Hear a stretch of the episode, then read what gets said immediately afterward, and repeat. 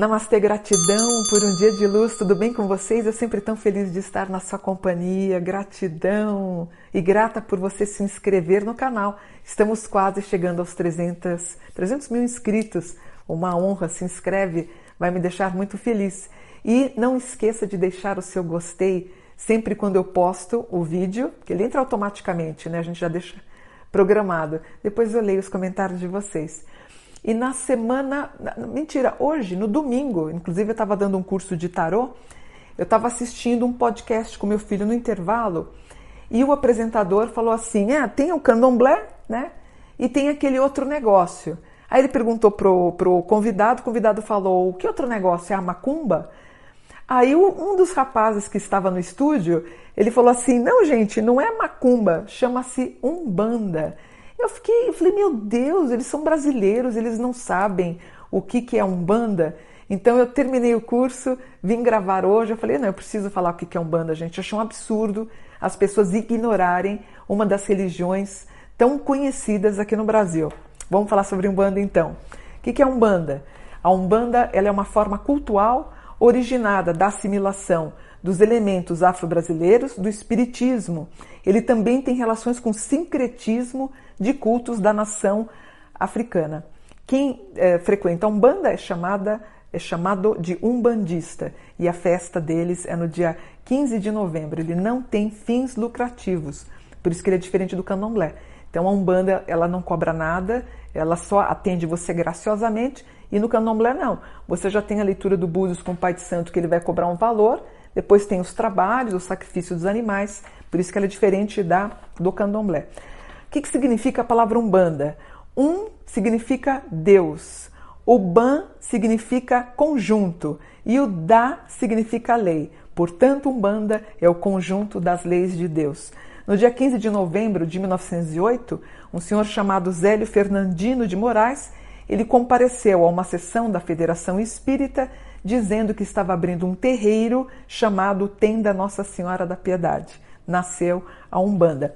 Porém, a gente sabe que os registros históricos já declaravam que ah, os negros que estavam na senzala incorporavam seus ancestrais, alguns deles, e eram chamados de preto velhos. Porém, na década de 1930 e 1940, a Umbanda foi reprimida de forma violenta e ela foi considerada como uma religião socialmente desviante. Os terreiros foram invadidos, os policiais quebravam tudo e essa situação permaneceu dessa forma até 1964.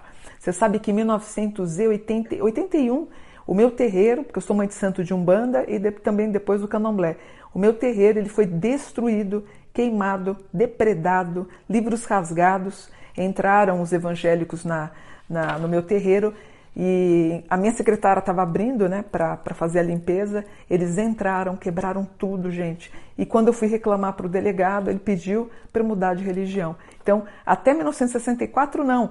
Até 1988, a gente que tinha terreiro, tinha muito problema dessa ordem. Como é que funciona um terreiro? Quando você chega num terreiro de umbanda, a pessoa, você vai ser encaminhado para o que a gente chama de assistência. Provavelmente você vai passar por uma limpeza espiritual eles devem passar uma defumação em você. Aí você vai ficar sentadinha nas, nas cadeiras, nos bancos, você vai ouvir a palestra da mãe ou do pai de santo. E aí começa todo o trabalho da Umbanda e você vai ser encaminhada depois para falar com o caboclo, para falar com o preto velho, para falar com uma criança ou o próprio pai de santo. Aí quando você chega, tem o congá. O que, que é o congá? É um altar e ele sempre merece destaque, porque primeiro porque ele é lindo, né? O Congal, quando eu tinha meu terreiro, assim, lindo, né? Era um altar grande com todos os. Tinha Jesus no centro, Iemanjá, tinha Oxum. A gente coloca as estátuas dos orixás também e dos deuses, uh, dos orixás e dos santos, né? Porque aceita-se o sincretismo do candomblé, a gente não aceita. E aí tudo se desenvolve em torno das giras, que é um ritual onde ocorre a manifestação dos espíritos de luz que trabalham na Umbanda. Os médiums, eles vestidos de branco, com muito respeito, eles incorporam os espíritos por toque de cantigas e atabaques. São eles que vão trazer as palavras de conforto. Portanto, a religião da Umbanda ela vai ser dividida em dois: em esotérica com S que é a parte interna, é o aprendizado que os filhos de santo têm, que, o, que a pessoa que vai para lá, que ela vai tomar o passe, ela não participa, fechada para os filhos de santo, e nós temos a Umbanda exotérica, que é a recepção para as pessoas que querem tomar o passe, né? Quantos templos existem de Umbanda? 70 mil templos estão documentados no Brasil. Acredita-se que nós tenhamos por volta de 2 milhões e meio de adeptos da Umbanda e com 80 mil templos espalhados por todo o Brasil. Quais são as sete linhas da Umbanda? Nós temos os orixás Ogum, Oxóssi, Xangô, Preto Velho, Ibeji, o Ibeji, Iemanjá e Oxalá. E as linhas auxiliares, Baiano, Boiadeiro, Marinheiro, Oriente, que são os médicos e ciganos. E existem algumas ramificações da Umbanda. A gente tem a Umbanda branca, a Umbanda de caboclo, traçada, a esotérica, a exotérica, a iniciática, a Umbanda popular, Umbanda Omblé, entre outros. Qual que é o objetivo de um terreiro de Umbanda? Como eu disse para vocês, ela não tem fins lucrativos. Ela tem a missão da caridade, da união e da fraternidade entre todos os seres viventes. O lema da Umbanda é Dê de graça o que de graça recebestes, com humildade, caridade e fé. Quais são as premissas básicas para você ser um umbandista? Para ser admitido na Umbanda, você deve seguir essas crenças aqui. Crenças na existência de uma divindade suprema chamada Oxalá ou Zambi. Você deve crer na imortalidade da alma. Você também deve acreditar no processo da reencarnação ter respeito, caridade por todo mundo, respeitar o dirigente, o dirigente espiritual, seu pai ou mãe de santo, e ter muita disciplina. E aí a gente tem os vínculos com os orixás. E o que, que significa a palavra orixá? Ori significa cabeça, chá significa força. Como é que funciona o local do culto? Os umbandistas não o chamam de terreiro, mas sim como templo, centro ou tenda. O dirigente geralmente é o próprio fundador, onde ele vai orientar e disciplinar todos os filhos de santo. As vestimentas dos umbandistas geralmente predomina a cor branca. As mulheres podem usar o vestido branco e um pano na cabeça, e os homens usam uma calça comprida, camisa e avental da mesma cor. Todos carregam a sua guia de proteção e elas são diferentes de acordo com a proteção da cabeça de cada um. E o que, que são as giras? Gira é um processo, é, o ritual, na verdade, da Umbanda chama-se gira, ou seja, é a sessão realizada no templo. Então, geralmente você vai ouvir os filhos de santo falando: Eu estou indo para minha gira, que é, na verdade, a sessão que realiza ao templo. Existem vários rituais na Umbanda. Existem os rituais solenes, que é, por exemplo, um casamento. Existe o desenvolvimento, quando a gente vai ensinar as pessoas sobre os processos mediúnicos, os, os educativos, onde as pessoas que frequentam vão é, ser, é, eles saem da assistência, eles saem do banco, né? você deixa de ser meramente uma pessoa que vai tomar passe para começar a se entender como um bandista. Como é que ocorre essa mediunidade da Umbanda?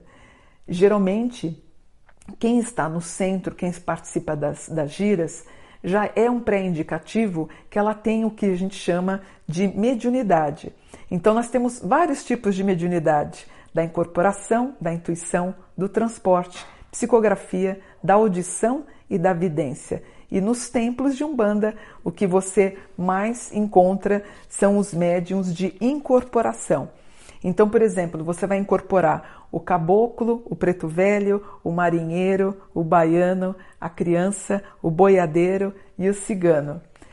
Qual é a diferença entre umbanda e candomblé? Como eu disse para vocês, a umbanda ela não sacrifica os animais. Então, a umbanda você vai incorporar uh, espíritos. No candomblé não. O candomblé você vai fazer todo um trabalho chamado ebó para você afastar esses espíritos. No candomblé você só incorpora os orixás. No candomblé tem o sacrifício de animais. Na Umbanda não tem. A Umbanda não tem o dinheiro. No candomblé, por conta da compra dos animais que serão sacrificados, ele é cobrado, portanto, uma taxa. Geralmente é uma taxa alta.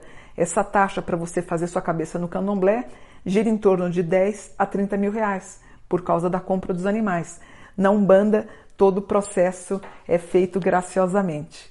E por fim, para terminar esse vídeo, que eu acho que deu para vocês entenderem um pouco sobre a Umbanda e deixar claro, né, quando outro fala candomblé é macumba, não tem nada a ver, é a Umbanda e o candomblé.